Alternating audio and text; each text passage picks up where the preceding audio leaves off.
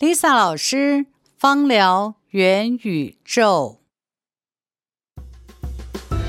芳香疗法融合了科学与哲学、生活与艺术、调配与临床、西方与汉方，不仅是保养身体，同时也唤起美好感受。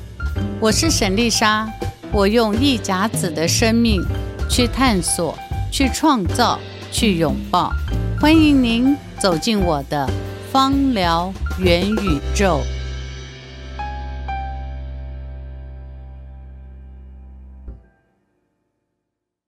Lisa 老师芳疗元宇宙上课喽！让我们欢迎 Lisa 老师。老师好，值日生你好，大家好，我是 Lisa 老师。哎，老师，我们上一堂课啊，还有一个问题还没有回答我，就是就是西方人他到底有没有节气这个概念呢？其实西方人是真的有节气，嗯，他们可能现在没有这么明确啊，就是以现在他们在生活的时候，他们可能没有这么明确，但是有一些节日啊，其实一直是影响着他们。例如，嗯，在好，我们先讲最近好了。最近刚过完的是叫做万圣节，圣节对。那万圣节会不会跟这个秋天和冬天有什么关系呢？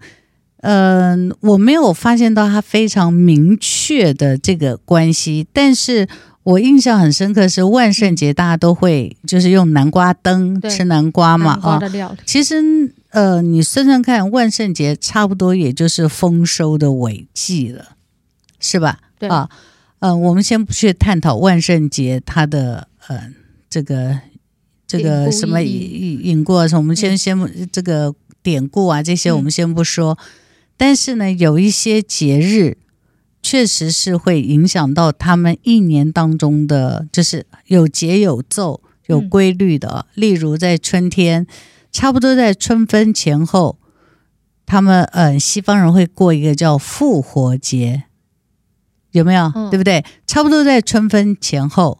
那为什么叫复活节？大概春分就是从春分过，嗯、呃，春分第二天开始，就是北半球太阳的嗯、呃、长度会开始，就是白天的长度会比晚上长度开始变长了嘛。所以从春分以后，在春分左右的时间点，他们会过复活节。嗯、那通常我们知道，就是找彩蛋、找蛋。那蛋的象征就是新生嘛，生是吧？其实，在中国的春天，也以前啦，很早以前也会有立鸡蛋，只是我们现在印象里都是端午节，对不对？但以前春天，中国人春天也有立蛋的习俗。嗯、那在中国人的春天呢，以前的古代天子在呃春分的时候，嗯、他们要祭日，就是拜太阳、拜日，嗯、因为从这天开始呢，太阳就逐渐的呃日长昼短嘛，所以呃春分以后，中国古代的天子会有祭日的习俗。嗯、那在西方的话，他们算起来他们会在复活节。另外一个，如果喜欢星座的话，你就发现到我们十二星座第一个星盘是什么？十二星座，母羊座，对不对？哦、对，母羊座大概是什么呢？三月底嘛，四月。对对对，那个大概就是春分以后，差不多母羊座就是横挂的春分嘛。嗯、所以母羊他说啊，这个人都性格冲动啊，什么？其实某个程度。它就是生发，对，它就是生发的概念。嗯，那到了夏天呢，他们没有立夏，但是他们会有夏至。嗯嗯，这个节日是蛮有趣的哦。嗯，是不是所有欧洲或西方人都会过这节日？不会，但是在一些古老文化传统的国家的某些城市会有哦。例如，呃，我比较熟悉的西班牙了啊，在西班牙，譬如说在夏至那天，瓦瓦伦西亚或者是嗯巴塞隆纳，尤其是我几次夏至都在巴塞隆纳嘛，他们在夏至的这一天哦，不是夏至的那天，我们夏至通常都是六月二十一、二二、二三，对不对？他们在嗯、呃，他们是固定的那一天，他们不是在夏至那天，就固定，好像是六月二十五号，我印象没记错的话，嗯，好像是在六月二十五号，在巴塞罗那话，他们会嗯、呃、带着一些食物，或是很多人会到海边，然后好像有一种呃洗净。自己呃，就是到海边有洗净的概念，但他们所有的概念都是那个都是晚上才过这个节，然后他们都会呃生火有篝火，对他们都会有篝火。瓦伦西亚也有，嗯、呃，巴塞罗那也有，好像其他的城市一些嗯、呃、东欧有些城市好像也有过。那但我就翻到他们确实他们的时间都是在夏至，好像北欧的瑞典也有，嗯。那大家可以自己再再去查询。那但是你就知道他们这一天，呃，为什么会做这件事情？事实上，他们就会翻到从这天开始，太阳要就是白天逐渐变短啊。那所以你说他们有没有那种概念？其实有，就是说节气的概念就是呃，地球和太阳之间的关系嘛，也就是嗯、他们已经发现到这个。阴阳的改变就是昼长和昼短的改变。嗯，那因此呢，在中国人呢，为什么会分成二十四个节气啊？其实中国人分的比较细，它就是在那个我们上次不是讲日晷吗？嗯、每十五度，也就是呃，这个地球和太阳每次间隔十五度，在黄道面每隔十五度就是一个节气。对，那二十四个节气呢，在中国人分就是十二个。节气和十二个中气加起来就二十四个节气啊。那在西方的话，它大概分就是四季比较明显。那他们在四季也会做一些庆典。那但是他们会不会用四季养生就不会了。最重要的，我最爱讲的就是冬至。你你应该听过嘛？哈。那在冬至里面，呃，我们中国人冬至就是。有些人吃汤圆，有些地方吃水饺，对有些人地方可能吃呃不一样东西啊。那整个的做法就是从这天起，其实过了冬至，尤其在周朝过了冬至以后就是过年，就是新的一年的开始。哦、所以有些地方就会吃汤圆啊、水饺。南方大家都吃汤圆居多，嗯，那北方大家吃水饺居多。好，这个。但因地制宜了，那就不去详究它。但是西方他们在这个时间点呢，因为他们是宗教的关系啊。后来这个罗马帝国以后呢，因为宗教会影响，就是呃，就是跟他们的治国就会连接很深刻，就这个教会和这个。嗯治国理念就非常的密切，所以他们的节日都会跟宗教有连接。例如我们刚刚讲的夏至，他们后来就会跟他们的圣人叫施洗约翰连接在一起。嗯、那在冬至呢？哦，冬至他们嗯最古老，像犹太人他会过光明节，其实也不是只有犹太人在过。那嗯，在希希腊罗马神话里面。在十二月二十五是阿波罗太阳神的纪念日，诞生日应该这样讲。阿波罗诞生，阿波罗什么？太阳神嘛，所以他们也知道这一天是太阳诞生。那现在十二月二十五日，大家所记得、知道都是圣诞节，可是谁知道耶稣基督是在那一天诞生的？其实他在那一天诞生是被，嗯、呃，是被定下来的。定下来，也就是罗马皇帝呢，他这个君士坦丁大帝后来解受洗以后，他呃开始信奉了基督教以后，他就觉得那大概是在西元两百多年左右吧，才开始有圣诞节。他们就说，那我们的圣人应该要有一个生日啊，纪念日，对，有个纪念日。那所以他们就约定俗成，用呃阿波罗诞生日，也就是。太阳神诞生日的这一天就变成圣诞节，所以我我上一次不是讲，他们不是没有这种分别，只是嗯，跟因为他们跟宗教还有很多的古老的典籍文化都失传了嘛，嗯，从希腊文字现在有几个人看懂看不懂嘛？然后到拉丁文，到现在，所以有很多已经失传了，所以他们现在就依据节日过日子这样子，但他们融合在一起，对，融合在一起，所以嗯、呃，民俗或是节庆啊，确实是。呃，我们说有仪式，一年当中的仪式感也好，但是在一段的时间，你做一个仪式的时候，是可以提醒你你的生命的生发收藏，对吧？嗯、对，所以你说西方人会不会有节气？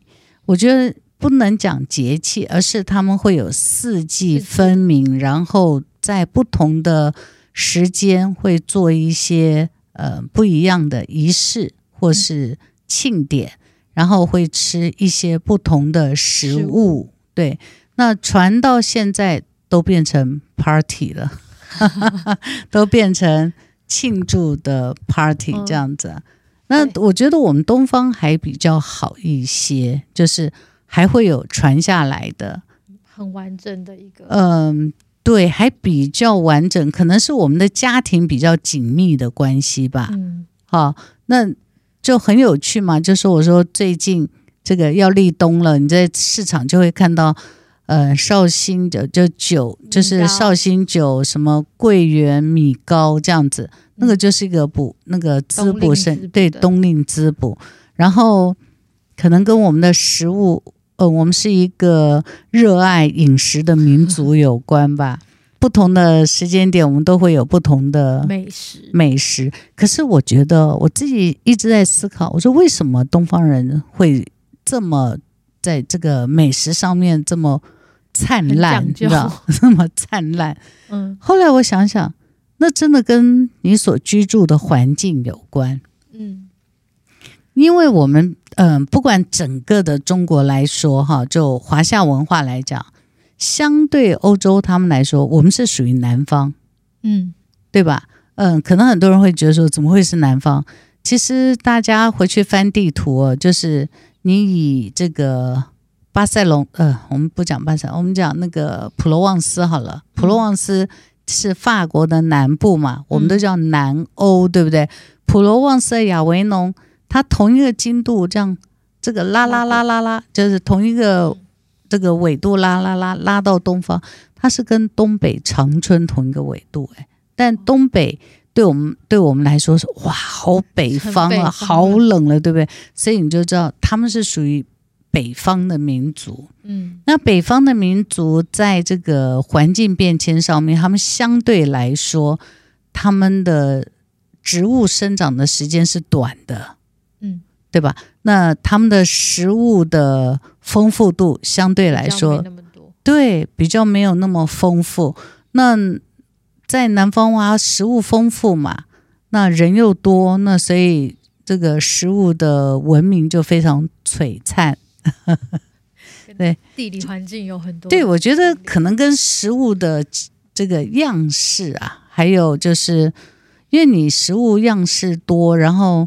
节庆的时候，我们或者在不同的呃这个季节变换的时候，我们都会觉得第一个先想一想，呃，要用什么东西来滋补一下，所以我们的食物的样式会比较多嘛。嗯，嗯，所以以前的节气养生大部分都是食物的变化，对不对？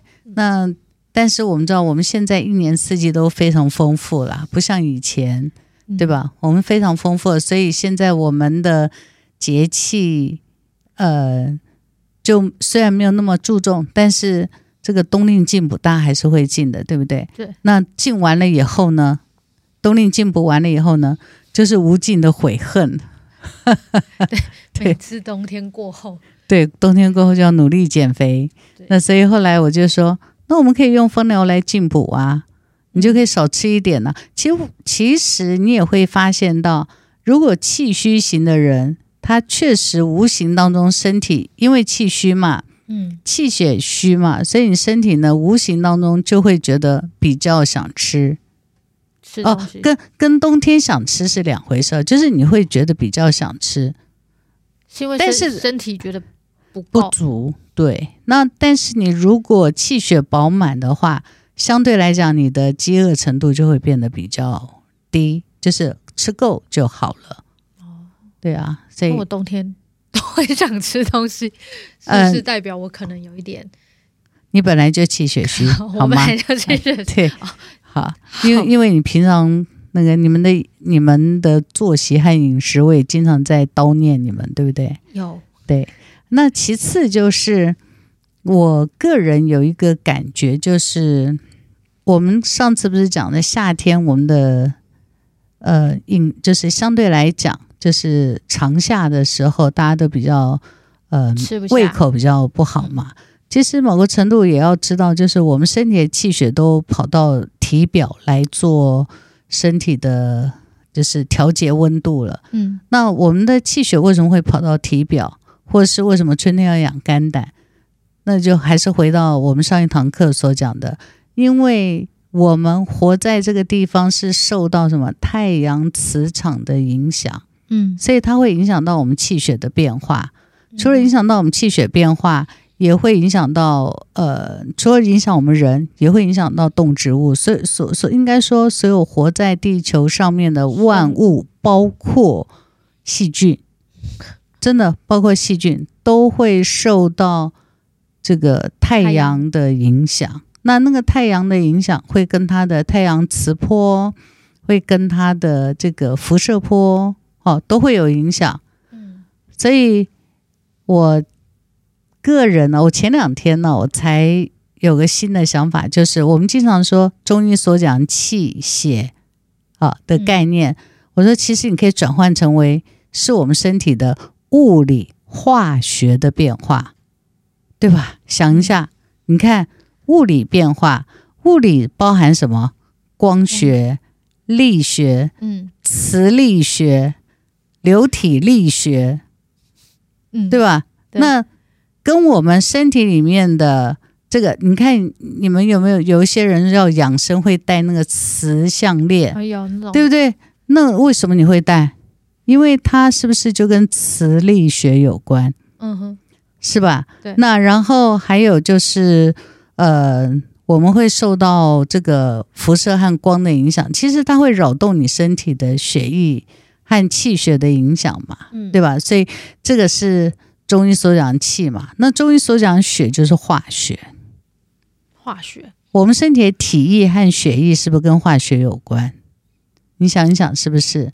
所以精油呢，也就是化学，嗯、化学对啊。所以来学芳疗的时候，一定要学化学，而且是 有机化学，对吧？紧张一下，化学的部分，那还是得学啊。因为，嗯、呃，精油之所以可以对我们身体产生帮助，一定是它的某一些化学成分经过皮肤吸收，然后进到我们身体所产生的交互作用嘛。嗯化学产生的力，或是呃，它的一些分子带动了循环以后所产生的力，嗯，对不对？对啊。那如果我们可以确定这个假设是成立的话，其实也是成立了哈。嗯，我们证明这个假设是成立的话，那这样子精油在运用在我们经皮吸收的时候，重点就是我们应该用对位置吧。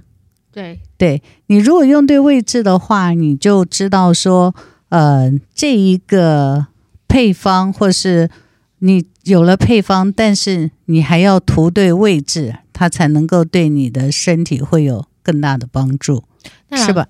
那老师，我想问一下，因为我们现在其实已经到了冬天了，嗯、对，那在冬天的养生的方法上面，就是我们可以怎么去使用？好。那我们先把第一题结束，就是上一题，你就说西方有没有节气？嗯，嗯，基本上应该有分四季，它没有庆典，只是它没有这么详细的记载。或许也有，只是我们在普遍西方所流传的节庆和庆典的文化上面，我们看到的就是刚刚所讲的这几个比较大的庆典嘛。哈、嗯，那在东方呢？我们的差异就是，我们刚刚讲说，在春天的时候，古代天子要去祭日，嗯、对不对？但是大家知道，在秋天的时候，古代天子要开始祭月，所以才会有中秋节。中秋节也叫仲秋，也就是秋天快结束了。嗯，那所以春夏养阳是因为春天、夏天，因为古代天子是拜日嘛，哈、嗯，就是有祭日嘛，所以春夏养阳就是春夏你要记得你的身体是会受到太阳的影响所产生的阳气的循环，就是我们刚刚讲的太阳的。磁波热学就是热学力学，呃，那个电磁波的力学，那这些会影响到我们，对不对？那春夏养阳，那我们要顺应天地的话，呃，顺应这个自然的变化，那所以你要顺应它，那你春夏就应该要去帮助自己的哪一些经络，你就可以借力使力，那你就不用，你就不要逆着它走，你借力使力的话，你就不容易生病，顺势而为，对，顺势而为，对。那到了秋冬，那就是你开始气血往回收，太阳要离开，要到南半球了。你气血往回收的话，我们就是春秋冬养阴嘛。嗯，那你在养阴的过程里面，那我们应该要做一些什么样的准备？也就是你第二题你要问的问题。现在要秋冬要到了，那我们应该要怎么样去帮助自己，或是如何运用？芳疗来做秋冬养生，对，是吧？好，那反正冬天要到了嘛，所以那我们把这些的概念先确立完以后，那你才能够比较有逻辑的知道说，你秋冬应该要用什么样的油，嗯、对不对？嗯、那我们我们知道，我们是要顺应天地的话，那秋冬要到这个养生的概念里面的话。你的阳气是不是就是阳气已经往南走了？那所以所有的物质，嗯、包括你身体原来在体表的气血，往内是不是就往内收了？嗯，理论上应该是往内收，对不对？对，老师，那现在其实冬天已经没有冬天的感觉了，那就是跟以前其实变化很大。那在养生上面，我们会有什么样子的改变吗？你说差异嘛？对，啊、对，就是我们刚刚前面所讲的，那秋冬要嗯、呃、养阴，嗯，那因为太阳已经往南走了，对，嗯、呃，气血就往身体里面走了嘛，要回到你身体的核心了，嗯、对不对？我觉得最容易的就是我经常会教我学生呢，你就把手伸出来，你看你春夏的手就看手臂啦，手背啦，哦、手背哦，手背。我比较明显，因为我们年龄比较大，就看得比较清楚。在春天、春夏的时候呢，你就会觉得那个呃皮肤是饱满的、光亮的。到了秋冬以后呢，气血往回走，你就会觉得那个皱纹就出来了。那你们现在还年轻，还看不太，就是变化也没有那么大。但是像我们这种上年纪的，就会比较明显。春天，春天的时候你看不到手上的皱纹的，到。冬天的时候就会看得出来，嗯，对。然后当然年龄大的人也会有这种现象。好，嗯、那我是说，我只是说透过这个现象，你会看到气血在身上改变，嗯、对不对？对。好，第二就是你刚刚提的问题说，说现在的气候冬天不像冬天，现在已经要立冬还那么热，对呀、啊，对吧？然后还大家还穿短袖，对，哦，穿短袖吹冷气，对，穿。可能在北方已经冷了啦，但是。在台湾的话，我们还穿短袖吹冷气，因为实在是温度很高嘛。对啊，那温度那么高，会不会影响？其实某个程度来讲会。嗯，好，虽然这个我经常开玩笑说，虽然这个太阳和地球中间的变化没变，嗯，因为我我们没偏离轨道吧，我们还是在黄道面上，然后每十五个每十五度一个节气，它它没有变，所以。嗯太阳对我们地球的那个引力或者是那个热度是没有变的，嗯，那差异在哪？是差异是在地球本身发烧了。对，那你如果是一个发烧型的人，那我们活在这个地球的大气层里面的话，嗯、那我们会不会有一些呃问题？其实跟你说，还真会有，嗯，因为你该藏的时候。气候没那么冷，它没往里面藏，继续往外散。对，因为它必须要一直散热，继续往外散的话，会不会影响到你第二年的气血不会变得比较弱？因为你一定要蹲嘛，嗯、你蹲才有力往外跳，对不对？对。但是你一直在那跃跃欲动越，就是不要说蹲了、啊，你就一直站在那个地方，那你怎么跳得远呢？嗯，其实还是会，但是如果知道还是会的话，我们就要变成有意识的，在这个时间点呢，还是要帮自己多滋补。但这个滋补就不是透过食物，那要做什么样子的调整？在芳疗上面吗？嗯、你的意思是说在芳疗上面做什么调整，对不对？对。那在芳疗上面的话呢，在我们先讲，在冬季的话，在养藏的过程，我们讲是肾膀胱经络。那我们来看中医所认为的肾经包含的什么？包含了内分泌。的储存、嗯、包含了免疫系统，嗯，还有包含了我们的气血的蕴藏，对，对不对？所以有内分泌，有免疫系统，对，嗯，正在成长的孩子来讲，还有他的生长激素。所以你看，有很多那个要这个转大人，就是十几，嗯，十，嗯，快进青少年的时候，是不是就是要开始抽高长大转哦？台语叫登短郎，对。但是，呃，我们我们还是因为还是有些人听不懂闽南语嘛，所以我们还是要讲转大人的时候，真的开始成熟成长的。嗯，那如果是在中医的话，这个时间点都是在进补的很好时间点。嗯，所以登大郎在这转大人这些中药啊，还有进补主要的时间点呢，其实都是在冬季。然后在春天的时候，你就可以。嗯，呃，很快速的生发，这个其实就是中医运用这个阴阳的改变。那我们呃有了这样改变以后，你就我们有了这样子的概念以后，你就知道这里面就是包含了你的内分泌、你的生长激素，还有你的呃。免疫系统都会跟这个有密切关系嘛？那你如果春天你做好准备，你春天时候到了，你才有东西好生发。你如果没有做好准备的话，你到了春天你是无从生发，或是你生发的力道会很弱，对不对？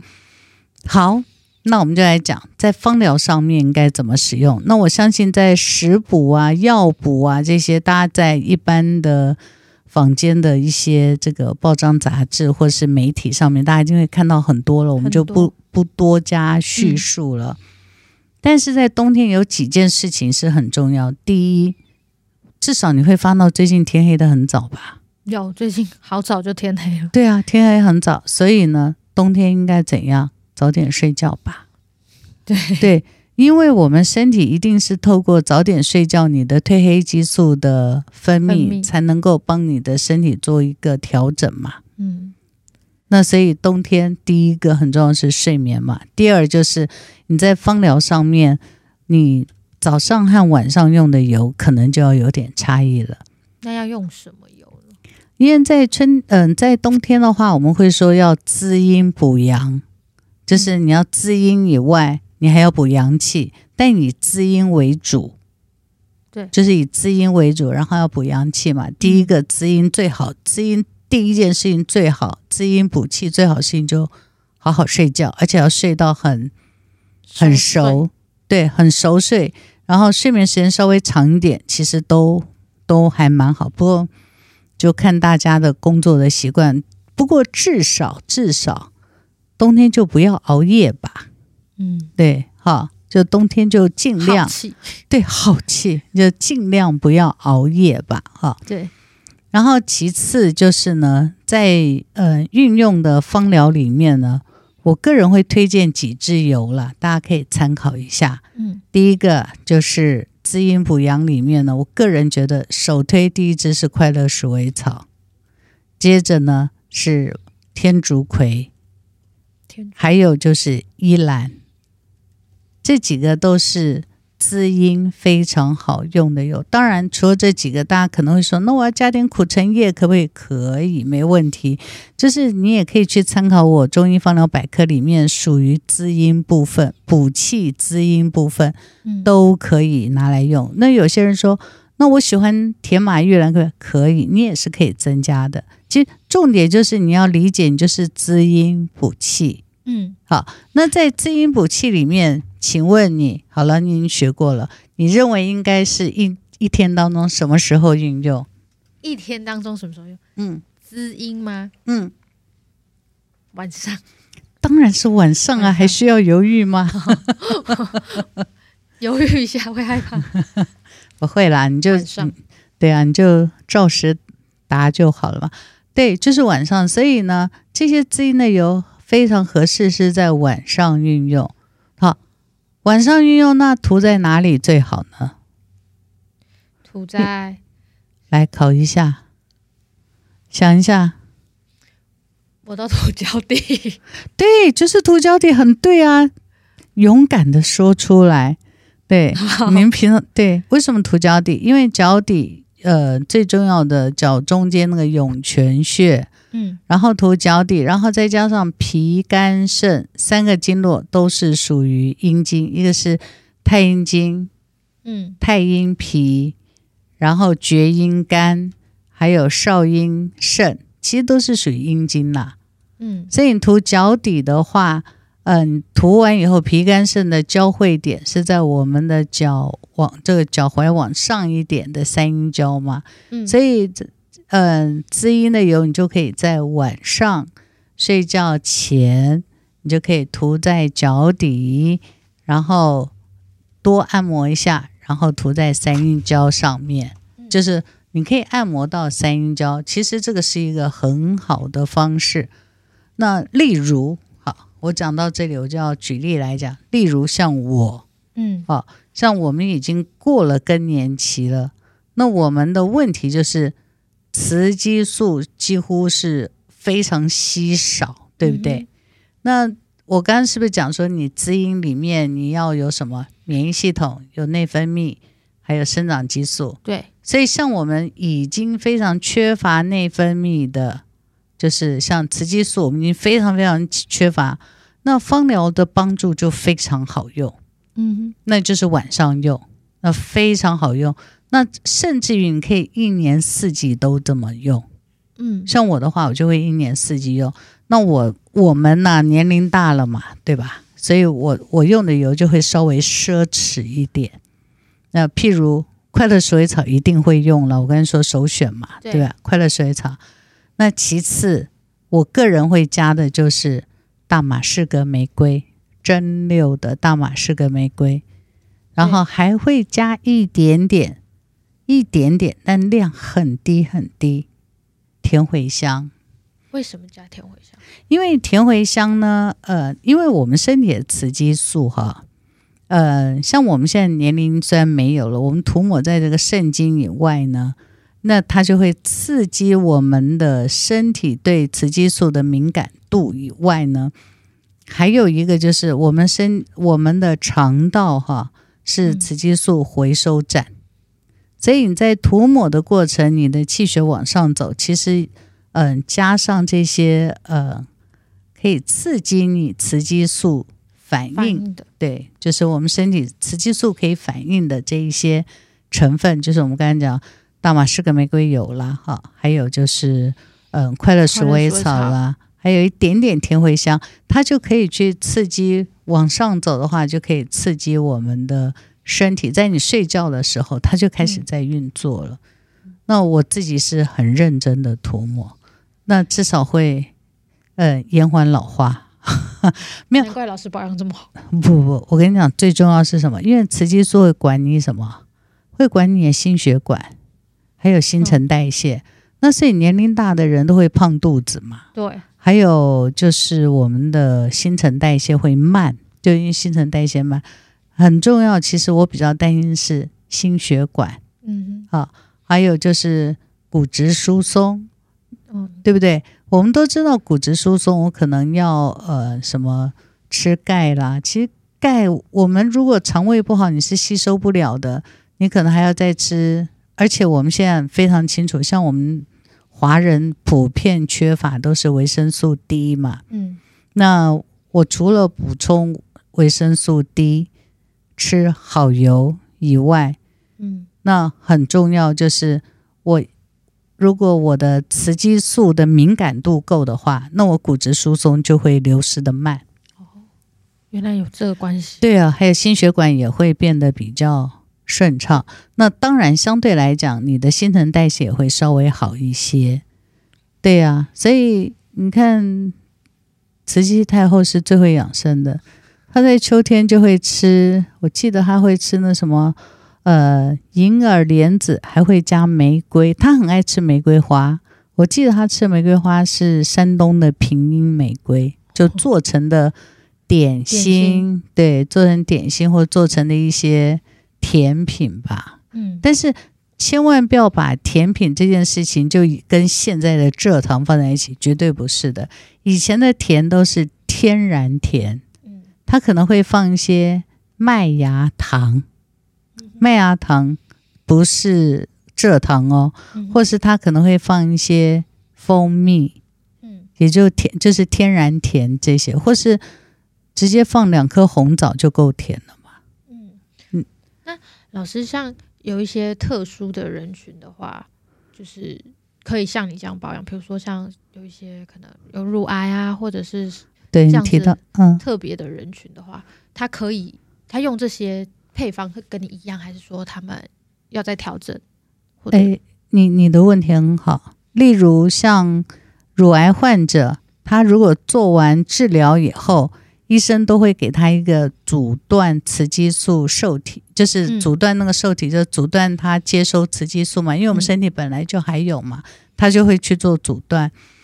如果是乳癌患者的话，就建议这样子油就尽量少用。或是不用，呃，会不会因为油造成他的问题？不知道，但是我觉得尽量少用或不用，一直等到他治疗平稳了以后，嗯，状态都很好，平稳了以后，呃，再尝试着很微量吧。微量的。对，不过十二乳癌患者后来也是很辛苦了，因为他可能就会因为新陈代谢的问题，嗯，可能就会。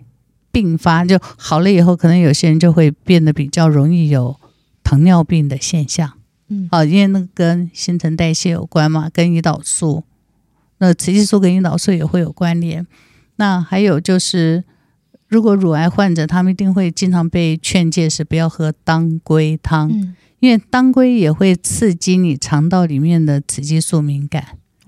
对啊，那呃。有些同学就在问说：“那我在这个配方里面加当归可不可以？”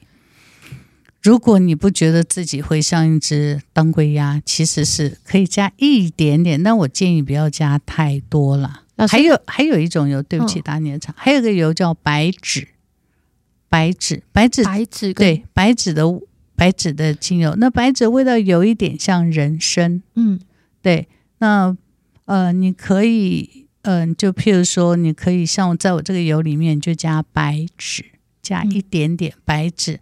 如果你很爱当归，你可以加一点当归。当归我讲是正常的现象。嗯，那如果你是一个呃已经被医生宣告说要降低雌激素摄取的，嗯，那就可能这些油就要避开来，先不用。对，可是你可以用，还是可以用滋阴的油，例如。嗯苦橙叶、快乐鼠尾草，嗯、哦，或是依兰，它都可以达到这样子的效果。它一样都可以滋阴呐、啊，滋阴。对对对对，但是他可能就，呃，就是一些更年期的现象就会产生比较明显一点，因为没有雌激素保护。嗯，对，这个就是要注意到的。不过像这样子的患者，我有通常都会建议他们。嗯，就是治疗完以后，真的可以去找中医做些调理，调。对，调养调理，让身体慢慢恢复平衡。嗯，嗯，老师，那你刚刚分享到了用你用了这些精油来保养，那可以跟我们分享一下，就是使用的滴数吗？好啊，嗯，如果以刚刚我所建议的，嗯的配方啊，对，快乐鼠尾草的话，快乐鼠尾草十滴。那天竺葵五滴，呃，依兰一滴就好了。那这滋阴对不对？嗯。但是我刚才是不是说滋阴还要补阳？对，那你如果是要让它滋阴补阳变得比较完整的话，你还再加一点肉桂叶。肉桂叶，对。还有另外一个就是，依然有些人会觉得这个味道很野艳，是吧？对。那跟它类似一样，也有滋阴效果的那个就是茉莉。我们是说阿拉伯茉莉或圣巴克茉莉也可以。嗯。那也是一滴。那肉桂叶呢，不合适太多。嗯。因为你的阳是要让这个阳进到阴里面去。对。你懂我讲的意思？就是我们说那个阳气，那个慢慢往回收了。那这个阳要进到阴里面去蕴藏、酝酿。嗯。所以。在我的那个二十四节气书里面，我就说冬天的那个冬，就是把那个太阳、那个日、那个阳严严实实的包裹在里面。所以你的羊就是，而且那个羊是要睡觉，就是包裹了这个羊，但它就是呃不往外放，不要消耗它。对，不要消耗它。所以，但你还是要补一些。所以补这个羊，就可以用肉桂叶。或是你，或是你没有肉桂叶，可以加一点丁香，也是一滴。对，就是你如果加了肉桂叶一滴，你就不用加丁香；但你如果加了丁香一滴，你就不用加肉桂叶。我的意思就是这样。那有没有可能两个都没有的？有，有 如果两个都没有的话，像我刚刚不是讲甜茴香哦，那甜茴香相对来说它是比较温和的。所以甜茴香也是一滴，肉桂叶、丁香跟甜茴香就是三取一。对，三取一，或是如果你是用甜茴香，因为它比较温和啦，对，那你也可以是肉桂叶一滴，然后甜茴香一滴。基本上甜茴香的好处是，它除了处理阳虚以外，它可以帮你的脾胃也可以做一些改善，嗯，调理。所以，呃，甜茴香是可以考虑的，对。但是如果你是像我这年龄，我就建议你呢，这个爱自己一下，你就可以下呃放一些大马士革。那大马士革的比例的话，我们刚刚是不是讲天竺葵是五滴，对不对？对。那我就建议你天竺葵只要用两滴，剩下三滴用蒸馏的大马士革玫瑰。蒸馏的哦，因为经常有人会问我蒸馏还是溶剂？蒸馏的，蒸馏的大马士革，对，它又可以滋阴。补气，它还有很大好处，它可以连接你春天的改善肝气郁结，所以大马士革玫瑰真的很好用。嗯，那要调成几趴的浓度啊？如果要使用的话，哦，你果然是正在学习的芳疗师，啊、配方笔记要记好。浓度的话，大概是在五趴左右，五趴的浓度，对。那刚开始要看呐、啊，每个人也需要做调整。有一些人可能他的浓度可以再降低一些，可能从三八开始。嗯，一般来说，普遍来说都是五趴。但重点有一件事情哈，我要提醒大家，就是如果你的脚底的角质是比较厚的，嗯，那油是不是比较不容易进去？再加上你冬天你的皮肤是嗯收起来的，所以我会建议大家就是涂抹的过程里面最好是乳液加油，乳液加上植物油，就是你把精油调好了，你可能可以调浓一点，比如说八帕浓度，再吸，那你再加乳液去稍微稀释，你在按摩脚底的时候，你比较容易全部吸收。对，这个是一个小技巧了，因为我经常看到，嗯。对，有学生就是觉得用起来，到后来觉得，哎，怎么感觉上好像都没有被吸收？嗯、那个如意是一个很好的辅助，相对来说就是把它包住的意思。对，还好，你讲包住，还我还有一件事情没讲，你请你要考考你，考考我，我知道、嗯、老师是不是要告诉我要穿袜子？对，要穿袜子，就是。擦完以后，因为你要避免你的那个精油挥发嘛，所以你穿上袜子，它是不是比较在你整个晚上睡觉的时候可以包裹住，往里面收？嗯，对。另外一个就是，大家还可以再做另外一件事情。我们说滋阴补阳，那补阳的过程里面呢，呃，你你的精油可以少一点，就是那个这个阳虚型的精油可以少一点，但是。有一件事情是冬天可以做的，叫做泡脚。泡脚，泡脚，或是你在泡脚的过程里面，你可以在精油里，嗯，在水里面，或是泡之前，你可以加上一点姜，啊，姜精油可以吗？姜精油可以啊，你就涂在脚底啊。我最我过去最喜欢推荐就是玫瑰加姜，玫瑰加姜，对对 对。但是你可以稀释了以后嘛，嗯、对，那你就可以泡脚。那泡脚你也不用天天泡，那一个礼拜泡一次，那个身体的内循环，你知道那个泡脚跟泡澡是不一样哦。嗯，冬天适合泡澡，冬天不合适泡澡，但冬天合适泡脚。这时候就很多人说，不是大家都是天气冷就想泡澡？对对对。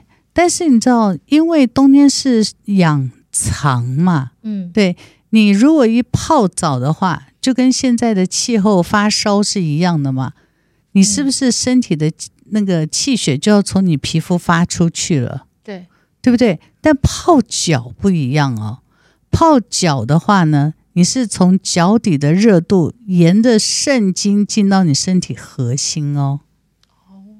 你皮肤是内循环，它不是外循环。是是是，你讲的很好，就是身体里面的脏腑的内循环。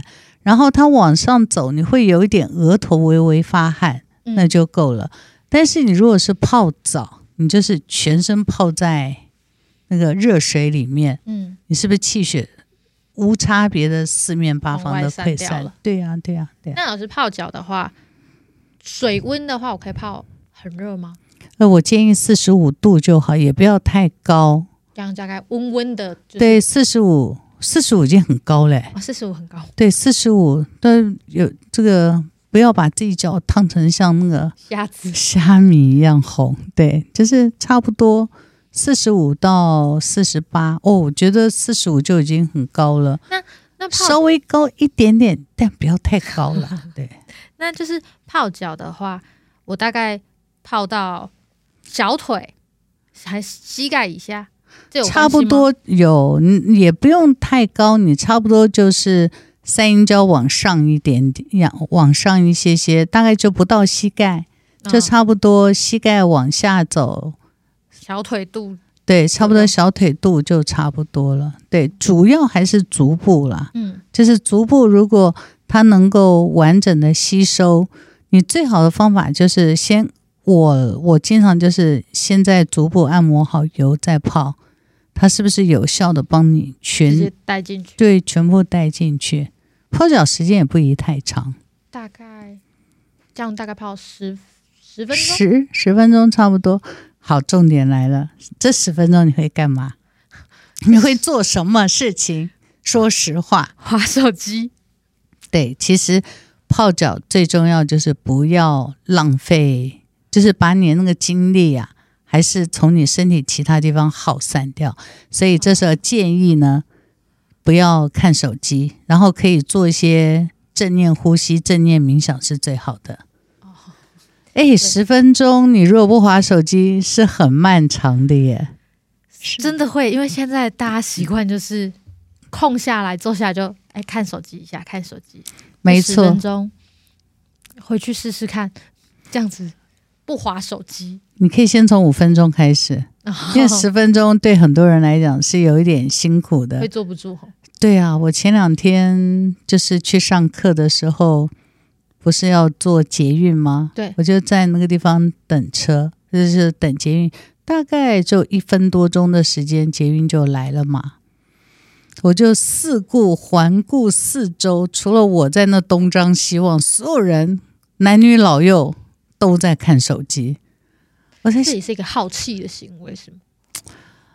我觉得有点可惜，是彼此没有交流。你知道，像我这环顾四周，就是看看大家在做什么。其次就是我们把我们的专注力都在那个视频上面的话，嗯、其实，呃，你的大脑是在浅层运作，没有在深层运作。所以，其实有的时候。呃，我们如果能够一天当中透过泡脚，能够静坐五到十分钟，其实是一件好事。就算你今天不泡脚，在冬天养藏的时候，真的合适静坐一下。对，静坐和这个正念呼吸和静坐，就有意识的帮自己收回来。对啊，你不是也练过吗？有，我有，每天还是会就是短短静坐一下。你大概静坐多久？我大概嗯。平常可能大概十五分钟左右，十五分钟，你那十五分钟大脑会不会胡思乱想？会会，然后你就是让它流过嘛。对，就是不要不要一直专注在那里，就是大概放开它，让它过去就好了。对对对，对，前面会有一阵，就是你需要嗯，让他就是很混乱，会让你有点坐不住的阶段。但是啊，习惯之后，你就会渐渐哎发现。思绪变少一点，非常好。所以这个就不是我来讲了，一天到晚都我 我在我在教学生静坐，大家都会觉得我好像你年龄那么大了，你当然很好做。所以我觉得应该让你们这个即将届满三十岁的孩子们来说说你静坐的感觉，我觉得这很重要。对，我觉得。蛮现在大家应该都蛮需要这个的啦，然后又刚好可以搭配芳疗一起运运用的话，我今天回家就来泡澡试试看。泡脚哦，泡泡脚，说错是泡脚试试看。你静坐的时候泡脚，感觉很享受哎。是啊，你可以试试看。还有就是你过去静坐的时候，我不是有帮你配一个油吗？有，我记得我上次用的配方，我跟大家。我跟大家分享一下好了，上次就是老师帮我配的配方是桂花一滴，加紫罗兰一滴，嗯，然后还有真正薰衣草五滴，再加上甜橙三滴，然后另外就是老师又再帮我加了一个就是鲜罗木，对对，也是大概一滴，然后让我去做嗅吸。其实我在使用这个配方的时候，因为其实当当下是有一个工作任务上面一个重大的一个。转变，然后其实我自己是一个蛮混乱的一个思绪，蛮混乱，然后心心情是有点焦躁，然后有点定不下，也决定不了事情的那个阶段。嗯，嗯，所以那时候老师帮我配这个配方，让我去做一个休息，大概也是静坐大概十到十五分钟的时间。嗯，那在这个过程当中，就真的呃开始回来就是。先深呼吸，因为那时候你要真的完全马上思绪都都不见，也是蛮难的。所以你要先回来，就是先呼吸，专注在呼吸上面。是，然后透过呼吸，慢慢的去引导自己之后，然后再搭配上那个气味，嗯，就会让让我有一种收回来的感觉，把那些很混乱的东西一个一个捡回来，捡回来，捡回来，然后把它排整齐了。就思绪比较清明了，对，对，就是一个收回来之后，你思绪就变得清明，然后开始真的去看到说，到底呃什么是现在最重要的，什么是现在最需要的，嗯、然后就真的心情就会比较安定下来的那个感觉。所以你觉得那个配方对你是有帮助的？我觉得是对那当下那个我，我觉得很很有帮助，也会让我觉得哎，没有那么。混乱，跟害怕。嗯、OK，对，你有没有发现到刚刚那个油有很多的油都是属于滋阴的油？对，对，都是滋阴。对，它就是补呃阴虚嘛。那其其实也是像就是收回来的那个回收的对那个概念。对，因为当你的就是我们刚刚不是讲说冬天就是要滋阴补阳吗？嗯。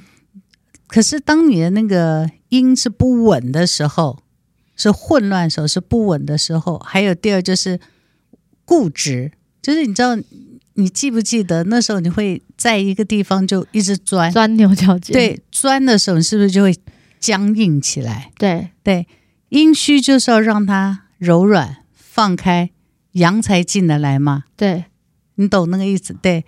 那它阳才能进来，所以我们说滋阴补阳，其实你去理解，就是要让我们先稳定、静下来，下来。对，软下来，那个阳气才能够顺畅的走进去，然后才能够融，嗯、呃，包包合在里面，你才会有，就是当时你不是很混乱、害怕，其实你不晓得该怎么样去做。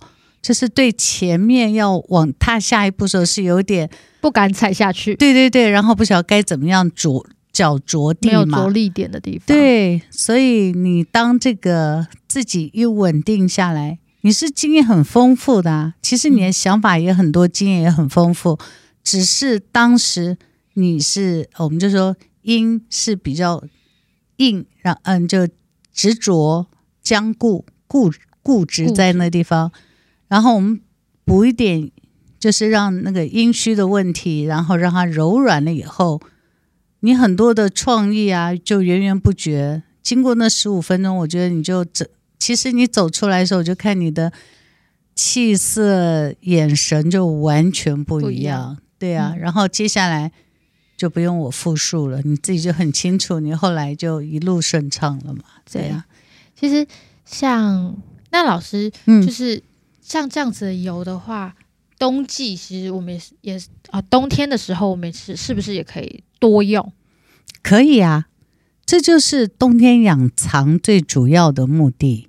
就是呃，你如果在《黄帝内经》看他冬季呃四季调神大论的时候，他说这个如果你有想法，就是好像不要马上的就发挥出来，有点藏匿，就是让它有点酝酿，对，有点酝酿。然后你有很多的计划，你就可以让它酝酿一下，给它一点时间，然后给它一些酝酿的时间。你到春天的时候，才是你最好的迸发。生发的时候。对对对，你可以理解那种感觉啊。嗯、哦，对，对，是啊。所以冬天养藏很重要，是帮助我们身体有形的免疫细胞，就免疫系统、黏内分泌。哦，还有你的生长激素，对，甚至于其实神经传导物质啊，都都包含在里面嘛。嗯，但是如果你能够确实做到，其实你也不用很早早就爬到床上去睡，就是比你平常睡眠时间提早一些，不要太晚。重点不要熬夜。对对，你看熬夜就熬嘛，就熬过去了，就重点就不要太晚。嗯，那经常静坐。然后泡泡脚，静坐一下，会对我们的整个的冬天，你的酝酿和你的蕴藏都会达到很好的状态。那时间到了，你自然就会有很多的嗯创意啊念头就会生发出来。其实这是我过去的发现呢。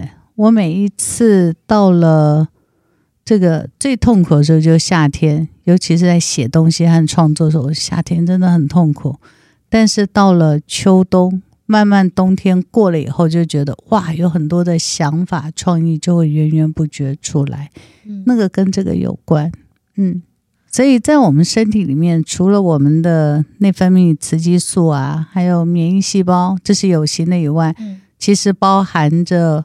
我们的身体的这个，就是我们生命里面的生命未来的规划，还有你对生自自己现阶段生命做一个梳理，都有很大的帮助。嗯，所以冬季其实是真的是很适合去整理一下你对一年的累积跟未来的一个准备，回顾与展望，对，是吧？所以你看，差不多我们都十一月、十二月的时候，是不是都是？嗯，就差不多年年底终结报告出来嘛，嗯、然后就做明年的规划，都是在十一月、十二月的时候。是一个冬天，是一个很重要的就是季节保养的时候，它不只是收，还是准备为了未来的发去做准备。对，为下一阶段转折，就是嗯嗯，挥发挥和转折做一个很好的准备。嗯、对啊。所以冬季很重要吧？对，今年冬季大家刚刚的配方赶快拿出来使用。好，还有另外一个，我们不是说冬天是养肾膀胱吗？对对，冬天有另外一个现象，你有没有发现到？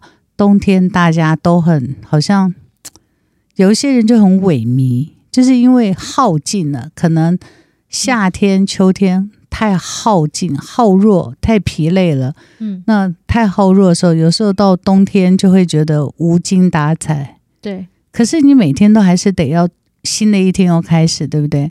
所以建议冬天很重要，每天早上起来不用马上跳下床，尤其是上年纪的人。哦，是讲真的，因为到了冬天，很容易会有那种姿势性的低血压。嗯，好，那那个呃，西医讲姿势性低血低血压，其实就是你气血弱了。那像我们年龄大，本来就比较容易，所以每天上不去这样。对，对对，所以早上起来，除了嗯、呃、下床慢以外，你在下床之前，可以先拿一些补气养阳的油搓八疗，搓搓。那我可以用刚刚那个配方吗？你可以在刚刚那个配方里面，早上的运用的时候，你肉桂可以肉桂叶或是丁香这些，你可以稍微多加一点点。就是我们刚刚说，对，刚刚不是说有肉桂就不要放丁香吗？对，好，那是晚上嘛，啊、嗯，那你早上的时候呢，你就可以肉桂、丁香，呃，甜茴香，茴香你都可以各加一滴，但搓八疗。嗯，搓八疗，然后同时再揉下带脉，就肚子前面的带脉搓八髎。那多揉一揉，按一按，你你就会觉得你的精神会变得比较好。也是用刚刚的油哦，嗯，但只是让你的那个适度的让它，它的比例，对，调整一下比例，然后让适度的让它早上的精神会稍微好一些，因为你还是得要面对每一天的开始嘛。对，对啊。那老师，我们刚刚讲到的这个配方——快乐鼠尾草、天竺葵的这个配方，嗯，是呃，针对大概呃更年期五六五六十岁的人群使用的话，那如果我是三十岁的话，我可能我还没有到就是这个阶段，我的配方是不是应该要怎么去调整会比较合适？哎，其实年龄大哈，你就是手下重一点；年轻的话，你就可以比例稍微做一点点调整。调整。那年纪比较像你们这种还不到三十、刚满三十的孩子要做的话，我就会建议天竺葵和这个快乐鼠尾草比例可以稍微降低。那刚刚快乐鼠尾草，你可以把一半分给苦橙叶，它就会对苦橙叶也是滋阴，但是呢，它是比较就是说清淡一点。就很合适你们这些，嗯，三十三十出头，啊，不到四十岁的，就清淡一些，对，轻熟型。你一定不承认你轻熟，不是很想承认，但是 事实摆在眼前。三十岁应该还年轻了，那你你就可以把那个快乐鼠尾草分一半，刚十滴嘛，你就分一半给苦橙叶。你天竺葵呢，你就可以分一点点啊。哦你如果很喜欢大马士革，其实你可以分一滴给大马士革，但是你还可以分一点点给花梨木。花梨木，对，花梨木，因为像你们年轻的孩子需要更多的是补气，嗯，因为你们本来就会创意很多，想法很多，甚至于讲话也比我快。对 对，其实我觉得跟气有关啦。那你们比较。动的比较多，那所以自然就需要补气。嗯，那你们可能就可以加点花梨木、白玉兰叶，或是铁马玉兰都可以，就是选择一就好，不需要太多。譬如说天竺葵，我们刚才说五滴，对不对？对，那你就大概两到三滴，对，两滴天竺葵，那你其他三滴就可以分给刚刚我们讲的花梨木。白玉兰叶、铁马玉兰，对，择一就好，择一就好，对，择一。那这样的话，就是一个对轻熟型很好的一个很好的滋阴补气，还有滋阴养阳，很好的一个作用。对，所以我一样也是把它，就是晚上的时候擦脚底，使用方法都一样，使用方法都一样，泡脚也都一样。嗯，OK。那那今年冬季呢，我就要参考老师这个配方来去做，提前帮自己做一个保养，准备好就是面对就是呃，为我明年的春天去做一个准备。希望我可以一直保持在三十出头岁的这个状态。是啊，你看你好好的做好保养的话，你就可以年年都是三十岁，真的，其实会把你的青春拉长很多，是会的。所以祝福你们喽，希望。三十左右的同学亲手应该叫亲手，好像念不甘愿哈，就三十到四十左右的，三十不到四十了啊，三十到四十出的亲熟或是这样子的同学朋友，都可以在今年好好保养自己，然后让自己至少可以比较长的时间是停留在现在青春美丽的状态。谢谢老师今天跟我们分享这么多配方，然后回家就是大家要用起来，一起把我们的青春维持在这个阶段。对呀、啊，非常好，祝福大家喽！祝福大家，谢谢，好，谢谢，再见，我们下次再见了，下次见，拜拜。谢谢聆听今天的芳疗元宇宙，还想了解更多有关植物精油与芳疗知识吗？你可以点击爱理石的链接，随时来查看。不管有任何问题或是鼓励，都可以在下方留言给我哦。祝你有个美好的一天，我们下次再会。